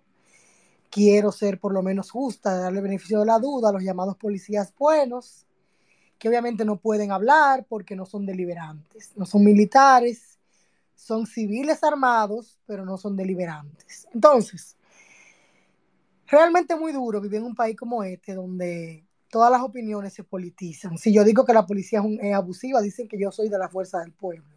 Si digo que la policía lo está haciendo bien, estoy con el gobierno. Si digo que lo hacía mejor en el gobierno anterior, que soy de Danilo. O sea, me gustaría, y se está dando ya porque la gente está harta del tema, que en algún momento, no solamente para el tema de la policía, para todo lo que afecte a la comunidad o a la mayoría, nos pongamos de acuerdo y dejemos de lado la politiquería, porque ese es el problema. Aquí todo se politiza. Se politiza la, la, la, la, la, educación, se politiza la seguridad ciudadana, se politiza las necesidades básicas, se politiza la salud, todo se politiza. Y mientras todo se continúe politizando, las decisiones seguirán siendo políticas, seguirán habiendo intereses. ¿Por qué ustedes creen que el presidente, aún con una intención clara y una decisión clara, con el, con el asesinato de los pastores en Villa Altagracia, que todavía me acuerdo de eso y se me prende la sangre, ese coronel delincuente que, que todo el mundo sabía que vivía haciendo diablura aquí, lo que hicieron fue que lo mandaron para allá. ¿Y qué continúa haciendo? Diablura. Y miren la consecuencia de no ponerle régimen a tiempo a una persona. Pero para cerrar mi comentario, porque hay más personas esperando, y de, verdad, que es un tema que me molesta, realmente yo entiendo que aquí lo importante, ah, bueno, iba a decir que el presidente ha demostrado intención de reformar la policía, pero obviamente pareciera que los intereses son mayores a la voluntad o al poder del gobierno, porque no ha pasado absolutamente nada. Entonces vuelvo y repito, no es una opinión política, es una opinión de, un, de una ciudadana normal que pudiese quizá estar calladita, ganándose una consultoría por ahí, pero realmente cuando hay cosas que no tienen solución, hay que decir las cosas como son. Aquí, bueno, vamos a, bueno, nos quedamos sin policía, que tiren el ejército para la calle pero algo tenemos que hacer con la policía, porque yo no voy, no voy a ver a mi hijo Samuel mañana con 18 años que un policía me lo agarre y me lo, y me lo, y me lo mate a golpe. Dios libre y guarde. O me le entre a golpe de manera abusiva, porque yo sé cómo he criado a mi muchachito. No es el mejor del mundo, pero es el mío. Es el mío. Y sé cómo lo crié y sé para lo que da y sé para lo que no da. Entonces me duele ver madres que ven a sus hijos como se los matan, cómo se los golpean y no hay ninguna maldita consecuencia que no sea mover la dotación, cancelar a los policías, aún violentándole su derecho, porque le voy a decir una cosa, el policía puede cometer una, una infracción y hasta que usted no le demuestre lo contrario, que usted no, hasta que usted no le demuestre que él es culpable, usted lo cancela, usted le está violentando un derecho también al policía. Porque hasta que usted no lo declara culpable en un tribunal, usted no puede cancelarlo ni botarlo de un trabajo. Entiendo yo que debe ser así. Pero bueno, en fin, este es el país que tenemos, estamos viviendo la consecuencia de 25, de más de 40 años de DAD, de dejarle lo que viene al próximo gobierno, de no, yo no robo, tú robas motor, no, tú sí, yo no, y en eso estamos, en eso tenemos 40 años dando vuelta en el desierto. Yo espero que a mis hijos y a mis nietos les toque una mejor policía y lucho por eso, no en contra de la policía, no estoy en contra de la policía, estoy en contra de los abusos, porque entiendo que nos merecemos un mejor cuerpo del orden. Muchísimas gracias. Muchas gracias, Ode. Vamos a darle la participación a, en el turno a Fundesi. Adelante, Fundesi. Recuerden ser breves, por favor, para que todos tengan participación. Estamos todavía intentando ver si don Daniel Pou entra para cerrar la idea del, espacio. Adelante, Fundesi, activa tu micrófono. Muy buenas noches, eh, equipo de este chat que estamos participando. La seguridad ciudadana es realmente un tema bien complejo cuando estamos hablando con, de la reforma policial. A mi parecer, una reforma integral que no está incluyendo a la familia del policía no tiene mucho éxito que esperar. Una reforma policial debe integrar no solamente al policía, también a la esposa, porque es fundamental estos cadetes que salen de la academia, de la policía, vienen con, como decimos nosotros, en el campo, con el cocotico parado, con, con el honor, con el orgullo de servirle al país. Pero cuando se llega a un destacamento que se encuentra a un sargento que está con todas las mil y una mañas, y el viene el cadete que no tiene también un, un sueldo que le permita cubrir sus necesidades, ni un plan de garantía de retiro digno, le dice, ¿y qué le pasa, teniente? Que luego que no, que la casa, usted sí es pariguayo. Y ahí viene con, agárrese de ahí, no se preocupe. Y ahí viene y empieza a corromperse ese teniente que salió con toda la vocación de servirle al país. Entonces, cuando empezamos a hablar de la familia, a la esposa, cuando usted la esposa le da un estatus en el sector, en el barrio, que es la esposa de un policía y que hay un plan de retiro para su esposo, que le va a garantizar poder criar a sus hijos con dignidad y con calidad, con educación digna y de calidad, ya la esposa es la primera que le está diciendo, pues ven acá, te vi hablando mucho con fulano, ¿qué está pasando? Cuidado, que yo no quiero perder mi estatus, mira cómo yo, yo soy la esposa de un policía, que vamos a infundirle, eh, vamos a, a sembrarle el respeto a esa mujer, que se autovalore, porque es la mujer de un policía. Cuando al policía no se le está dando un plan de retiro con un apartamento de calidad, a lo largo de, su carrera, no, no, va a cuidar sus años, lo que va, ya los, los sargentos dicen, a mí lo que me toca es pensión. Ese es el discurso de ellos, no importa lo que hacen, pensión. Entonces, vamos a sentarnos con frialdad, vamos a dar el derecho, la, eh, dar capacitación en derecho cívico y constitucional, los derechos humanos, porque ahí vimos lo que pasó con la coronela, una coronela que no sabía quién era el defensor del pueblo, una coronela, no estamos hablando de un raso, una coronela que debe saber. Entonces yo opino que vamos a, e incluir a la esposa, vamos a darle capacitación a la esposa, vamos a darle curso técnico a la esposa para que también sea una ayuda económica del policía, del agente, del cabo, respetar el orden del ascenso, porque también es un relajo, se asciende policía, ah, este es el chofer de un diputado o de un funcionario, vamos a ascenderlo. Entonces, ya los policías van viendo, oh, pero ven acá, pero yo tengo 10 años, ¿y por qué a mí no me ascendieron? Pero mire, e, este llegó ahora, ahora está viendo en los, en los, en los destacamentos un policía con una Jeep del 2000, del 2020, del 2020, 2017, un simple agente que lo gana son 11, 12 mil pesos, no sé si ya el, el sueldo le llegó. Entonces, vamos a ver la realidad, el contexto en frialdad, vamos a garantizar una reforma con calidad, con condiciones, un plan de retiro a los policías para que vayan cuidando su futuro. Pero si no incluimos, valga la redundancia, a la esposa, a ningún lado vamos a llegar. Entonces concluyo diciendo que debe eh, implementar su sistema educativo eh, sobre los derechos. El policía de Naco no puede ser el mismo policía. en, realidad no, no puedo decir eso porque sería discriminante. Los policías de Naco son, deben ser la misma calidad de la policía de Guachupita, de Gualey, de los de, de Arroyo Hondo. Es que debe ser una policía integral, con todo un proceso y que sean ya bachilleres, por lo menos. Ese es mi punto de vista. Muchísimas gracias, Fundesi. Un saludo y gracias por participar. Vamos entonces con José Reyes. Florentino, yo sé que tú estás en espera, pero ya participaste. Vamos a darle participación a los otros y luego te doy a ti. Vamos entonces con José Reyes y luego J. Durán. Adelante, José. Activa tu micrófono.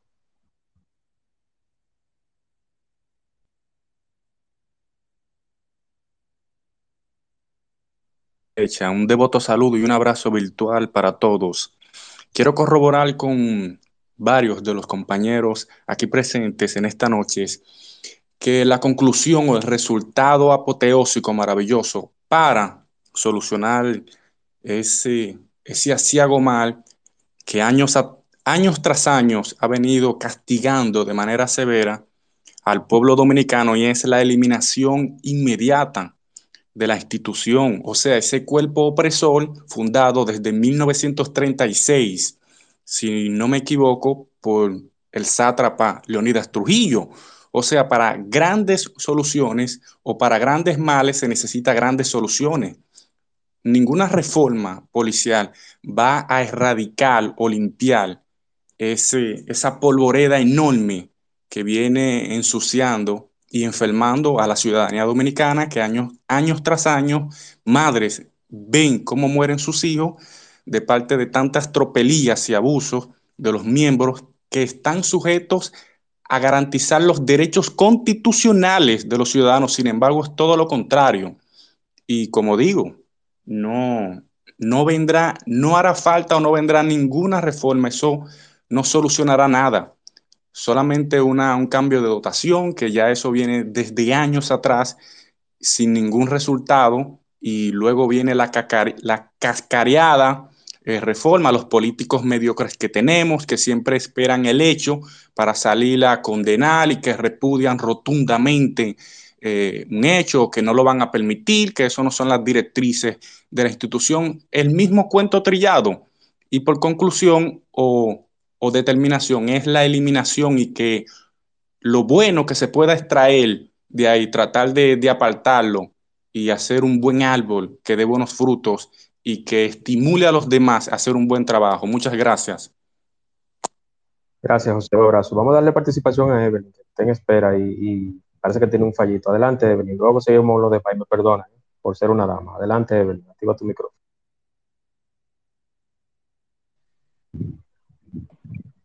Buenas noches. Yo quiero felicitar el espacio. Maravilloso, igual que el anterior con el, ingeniero Cid de León. Con respecto a la policía, estoy de acuerdo en que lamentamos mucho cuando ocurren hechos sangrientos con ciudadanos, pero cuando muere un policía bueno, veo que nadie lo ve. Hay un tema que estoy totalmente de acuerdo con Odette.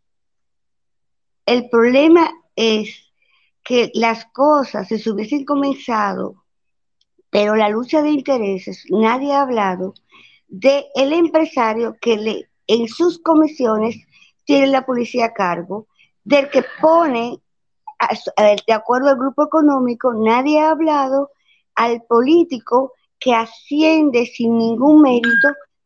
Esas son las cosas que también hay que ver. Gracias, Evelyn. Un abrazo.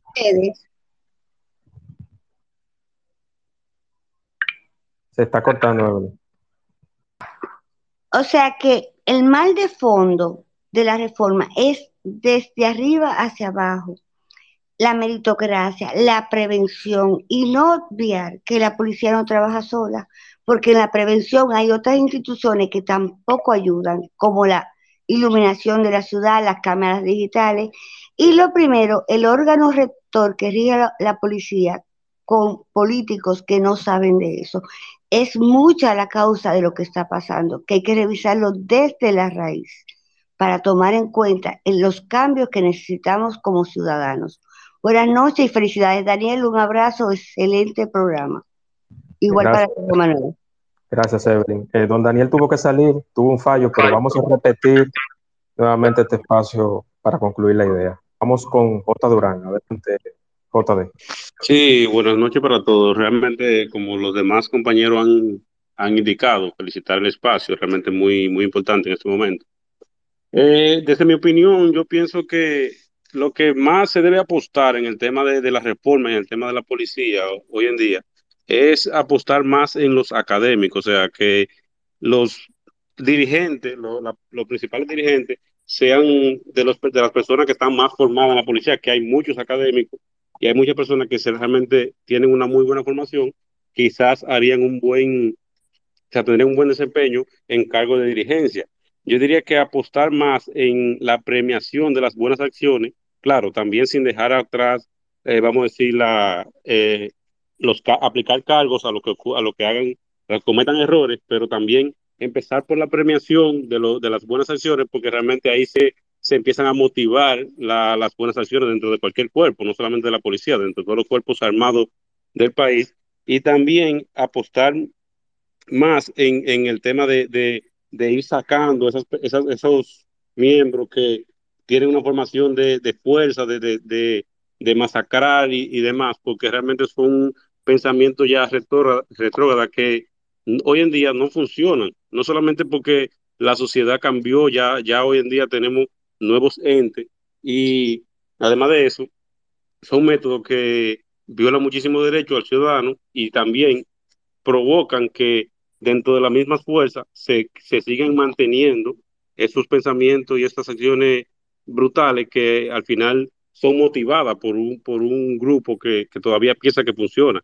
Yo creo que es empezar como que a limpiar la- las fuerzas y apostar más en, en los formados. O sea, yo siempre apuesto o creo en la formación. No, no es que el que no esté, el que no venga con una formación desde cero no hace un buen trabajo. Hay muchos que sí lo, que sí lo merecen, que pueden evaluar y mantener, pero sí apostar más en, los académicos, en lo, que ya vienen con una formación desde, desde el inicio y que pueden tener un amplio conocimiento de- del funcionamiento de las leyes y demás. Es cuanto. Gracias, JD. Muchísimas gracias por participar. Vamos entonces con Ryan González y luego Florentino. Adelante, Ryan.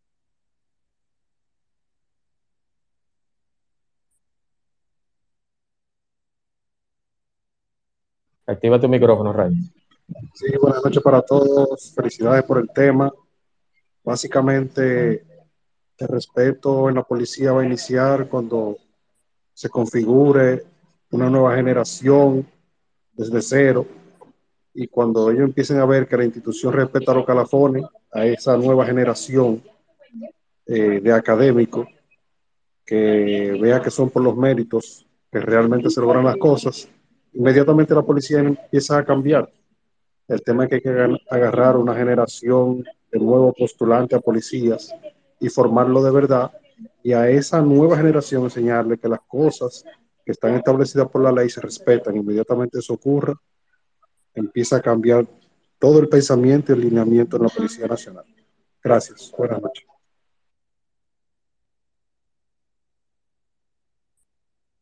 Muchísimas gracias, Ryan. Adelante, Florentino.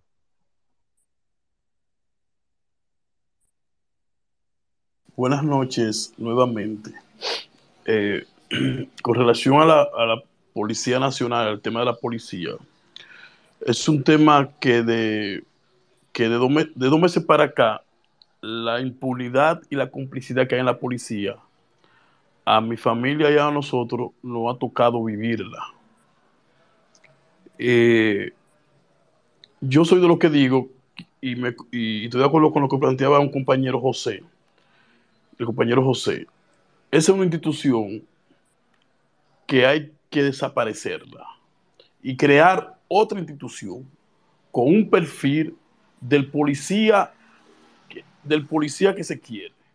Porque el problema de la policía actual no es de un jefe de policía ni de un coronel, es un, es un problema si- si- eh, un problema estructural que hay ahí adentro, es una estructura que hay ahí.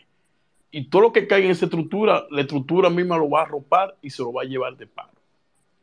Cuando digo que la- el problema que hay de la policía me ha tocado a mi familia, y, y discúlpenme, porque es- hay que vivirlo para, para poderlo expresar, y a veces estos son los medios que uno tiene de expresarlo, porque a veces no hay medio para tú expresarlo. Hace dos meses a mí me mataron un sobrino, pero resulta que el asesino que lo, el que lo mató es un delivery de los puntos de droga. Y por la complicidad que hay con el destacamento de la policía, los peajes que le pagan a ese, a ese destacamento, que estoy seguro que aquí todos los destacamentos eh, le llegan sus peajes semanalmente por los puntos de droga. Entonces, por eso yo no creo en, reforma. Porque para poder hablar de reforma, que aquí hay que entrar a esos puntos de droga, pero esos puntos de droga alimentan con peaje a todos esos destacamentos y generales. Por eso usted ve un policía ganando 11 mil pesos con, un vehículo del 2020. Ni yo, yo que soy ingeniero y todavía trabajando en un vehículo ni, ni del 2006. Entonces, eso es, una estructura mafiosa y cómplice que hay ahí. Complicidad con delincuentes matando gente seria ¿no? en, en- los sectores. Muchas gracias. Gracias a ti, Florentino. ¿Alguien más tiene algún comentario pregunta? Bueno, señores, pues nada, hasta aquí concluimos entonces este espacio. Eh, don Daniel Pou tuvo un fallo técnico. Vamos a repetirlo nuevamente. Eh, está grabado de todos modos. Para, bueno, Catherine tiene, hay dos preguntas, hay dos comentarios. Vamos a ver, Catherine y América. Vamos con Catherine, vamos con la dama primero. Adelante, Catherine.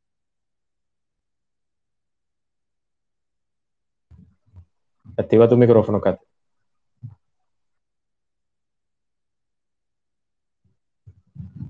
Hola.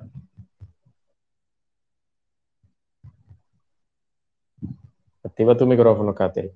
Estás como speaker. Ah, ok, buenas noches, ¿me escuchan?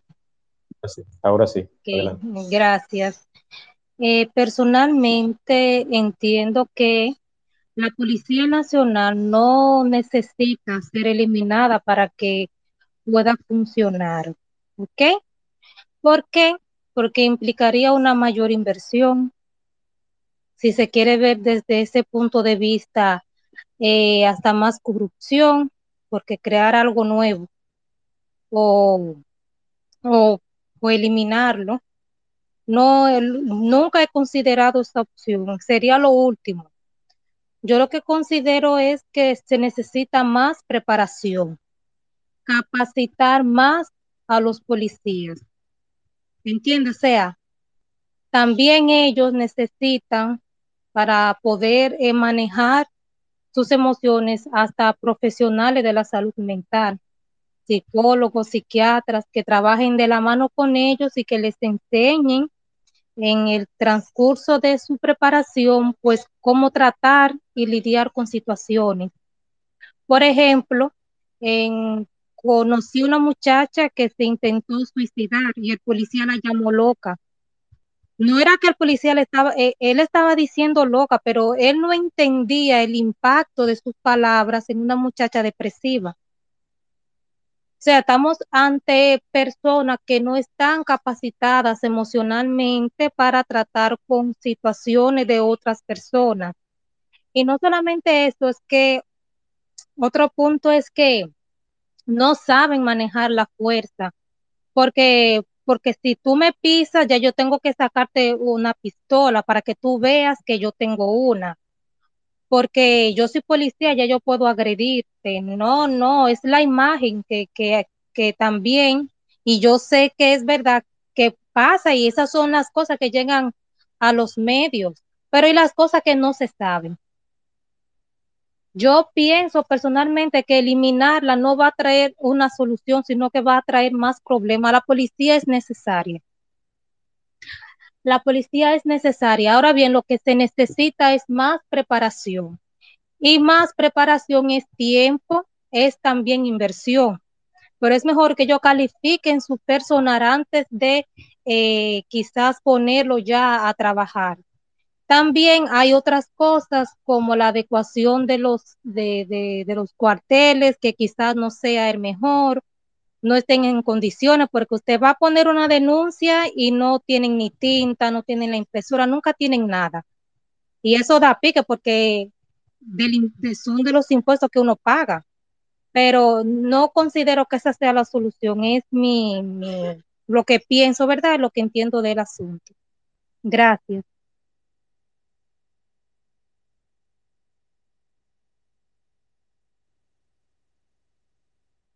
Muchas gracias, Catherine, muchas gracias. Vamos entonces con estas últimas tres personas ya para concluir. José Asunción, el empoderado y Pali. Adelante, José Asunción, activa tu micrófono, por favor.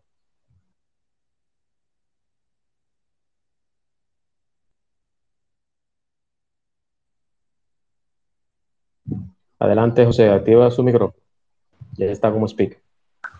Bien, gracias. Eh, un saludo para todos. Entré un poco tarde, no, eh, no, había visto esto y me interesó el tema.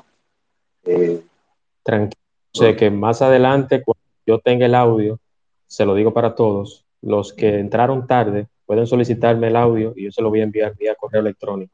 Excelente, gracias. Bien, voy a tratar de ser breve, pero lo primero que debo decir es que eh, es muy fácil hablar de desintegrar la policía. Eso sería tirar eh, unos cuantos miles de personas que saben utilizar un arma, que necesitan sobrevivir a la calle, a delinquir. Eso es muy peligroso. Ahí pueden surgir incluso los paramilitares y etcétera. Son cosas que han pasado en Centroamérica y no quisiéramos vivirlo nosotros en este país. Sí, yo pienso que la policía, lo que pasa en la policía, es un reflejo de la sociedad dominicana. Lo mismo que pasa en la policía, pasa en la política, pasa en los barrios, pasa en nuestras familias. Entonces, yo creo que eso requiere de una revisión mucho más profunda. Tiene que verse de manera integral, no solamente desde el nicho de la policía. También que tiene que ver con la educación, tiene que ver con la familia, tiene que ver con los valores, tiene que ver incluso con nosotros mismos. Porque cuántos de nosotros en algún momento no hemos sobornado por una, para que no nos pongan una multa. ¿Cuántos de nosotros no habremos hecho algunas cosas deshonestas y después entonces queremos que las cosas funcionen bien? Por eso yo creo que hay que verlo desde el punto de vista integral. El problema de la policía es un problema nacional, no es solamente de la policía, es un problema de todos nosotros y todos nosotros debemos hacer lo posible por colaborar, por aportar y buscar juntos las mejores soluciones. Lo voy a dejar hasta ahí, quizás en otra oportunidad pueda uh, aportar un poco más. Gracias.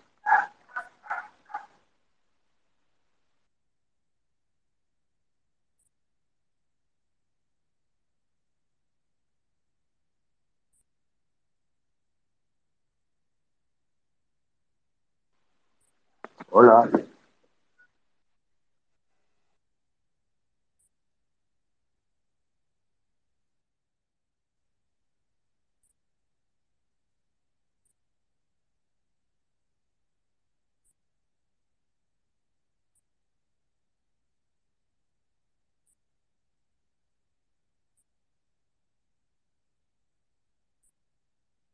Buenas, hello.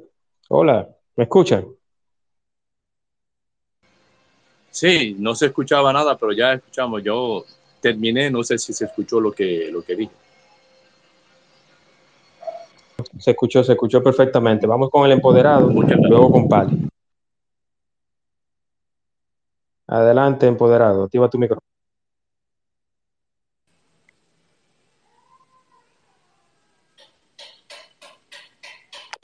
Empoderado, activa tu micrófono.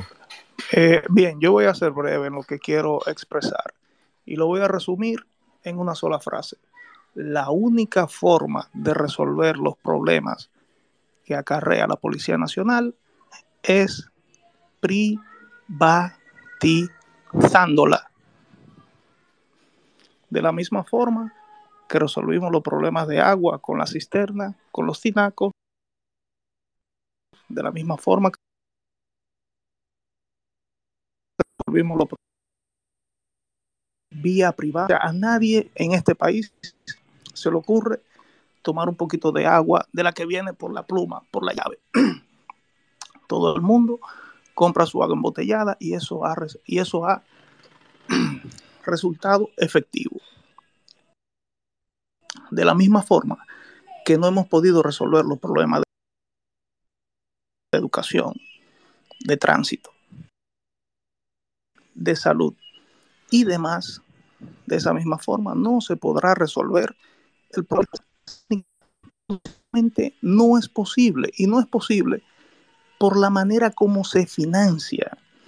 Si el financiamiento de la policía, igual que el financiamiento de un iPhone, de una manzana o de una botellita de agua, pues voluntaria, ellos se vieran en la necesidad y la obligación de ofrecer bienes y servicios que la gente esté dispuesto a demandar de manera libre y voluntaria.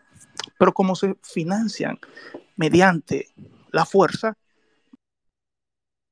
mediante la coacción de los impuestos, no tienen motivación para ser eficientes, porque la motivación la da la competencia, ¿verdad? Pero si no existe competencia, no tiene razón de ser. Que sean eficientes es lo contrario. La tendencia es a la ineficiencia. ¿Por qué? Porque en la medida que son ineficientes, simplemente se le aumenta el presupuesto.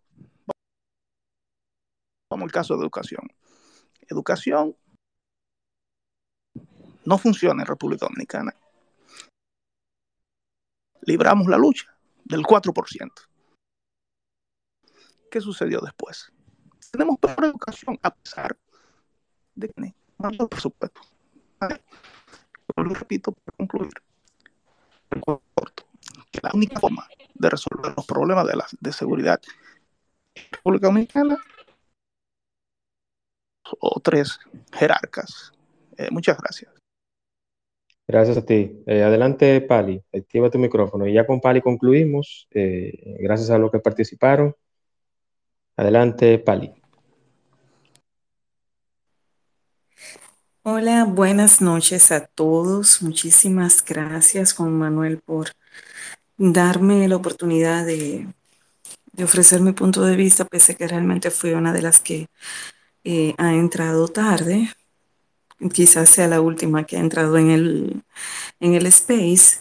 Sin embargo, el caso, eh, el tema a tratar no es un tema escondido para los que vivimos en esta sociedad.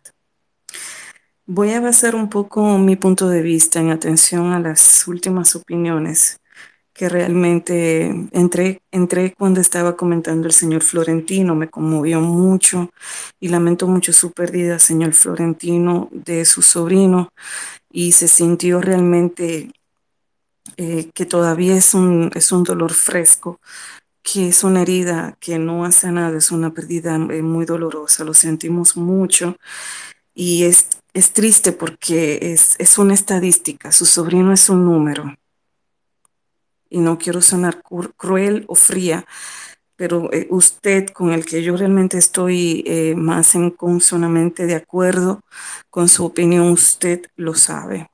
Con esto quiero dejar dicho que realmente son muchos eh, los inocentes o los confundidos o los que toman como, como chivo expiatorio y al final terminan perdiendo la vida a manos de la Policía Nacional. Yo también tengo una experiencia no tan sentida, pero me la voy a reservar porque no es, digamos, eh, tan fundamental tratarla, eh, pero sí tuve una experiencia también negativa frente a, una, a un robo que sufrí y, y la verdad es que quedé más frustrada tratando de, de poder re- resolverlo con la Policía Nacional que el, que el robo mismo. O sea, me, me, destruyó en términos como ciudadana, como dominicana, eh, el trato de la policía con mi caso que el mismo robo. si me lo hubiera imaginado, me quedo, eh, me, me hubiese bastado con lo que me robaron y no acudo a la policía porque realmente fue frustrante. Y con respecto a lo de la eliminación, que es un punto de los que comentaba el señor Florentino, yo estoy de acuerdo. Luego la señora comentó que no estaba de acuerdo con lo de la eliminación y que entendía que eso pudiera no ser una solución y que entiende que la preparación eh, sí puede ser una solución. Mire, mi, querida, buenas noches. Eh, Mercedes, Catherine, creo que fue usted. No es posible construir nada nuevo sobre ruinas. No es posible echar vino nuevo sobre odres en odres viejos, porque la fuerza del vino nuevo destruirá el recipiente, lo estrellará, lo romperá. No es posible, no tiene lógica, no hay manera alguna de unir una tela nueva a una tela podrida, vieja, un trapo. No es posible. Con esto quiero decirle que por mucha preparación, que de hecho es una necesidad fundamental y es y estoy de acuerdo que debe de ser así, pero sobre lo que tenemos ahora, la preparación no, eso, eso no, ni siquiera cosmética llega, o sea, no es capaz, es como cuando tú tienes el rostro con algún desperfecto, o sea, eso no es capaz ni siquiera, eso no llega ni a base, las mujeres que están aquí saben, ni a base como para, para cubrir una espinilla, no es posible. ¿Por qué? Porque tenemos una policía nacional podrida, dañada, o sea, usted tiene que limpiar usted tiene que utilizar, echar sus detergentes, utilizar mucha agua, limpiar, barrer, sacar. O sea, eh, la, la, la, educación y la formación que realmente se necesita con todo lo que hay en este momento, una policía trujillista, o sea, que hemos heredado, conocemos el origen, eh, todo lo que ha pasado históricamente dañado y que ha dañado, pues entonces eh, la educación viene siendo como una alfombra que como que tapa todo eso. O sea, seguimos en lo mismo y se ha intentado y no ha dado resultado por eso mismo. Entonces, yo creo realmente en que se debe de eliminar y tratar de hacer renacer una policía nacional profesional, municipal, estratégica, inteligente, táctica, pero obviamente nada de eso se puede lograr si todavía sigue politizada, corrompida, donde eh, lo que no sirve vamos a entrarlo ahí con malos sueldos, donde eh, la policía es el, recurso, eh, qué sé yo, como la, el agarre para muchísimas empresas, a que tienen, aquí tengo 20 mil, o sea, sirve hasta de intercambio, de trueque, eso da para todo, como dice la bachata. Eso no se rompe, eso da para todo. La policía aquí sirve para todo. Entonces, para no extenderme mucho, porque agradezco que me escuchen la oportunidad, Juan Manuel, muchísimas gracias. Estoy de acuerdo con que se elimine y se empiece de cero, que se despolitice, que se profesionalice, que se le mejoren los sueldos, que se eduque, que se eduque y que ante todo, primero que todo, eh, condenar, condenar eh, lo que está mal en este momento, subir y um, eh, aumentar el, el, nivel también de castigos, o sea, entra un poco ahí la justicia, la jurisdicción, eso es fundamental, y que nazca una policía que realmente sirva a la sociedad, que nos sintamos orgullosas de la Policía Nacional y no con miedo. Muchísimas gracias. Buenas noches a todos. Gracias, Pali. Muy real y muy acertado y un 200% de acuerdo contigo. Gracias. Muchísimas gracias y, que Dios te bendiga. Vamos entonces a concluir, pero antes tengo a Víctor aquí en espera. Víctor, dos minutos tienes para tu idea. Adelante. Activa tu micrófono, Víctor.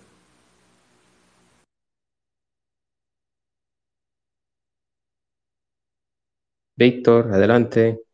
Uno, dos, tres. Bueno, parece que Víctor no está disponible. Señores, quiero dar las gracias a todos. Eh, este espacio está grabado. Los que le interese puedo hacérselo llegar por vía correo electrónico. Inmediatamente lo soliciten. La semana próxima tengo dos espacios nuevamente muy interesantes. Sigan esta cuenta para que participen de todos estos conversatorios y espacios que tengo por acá.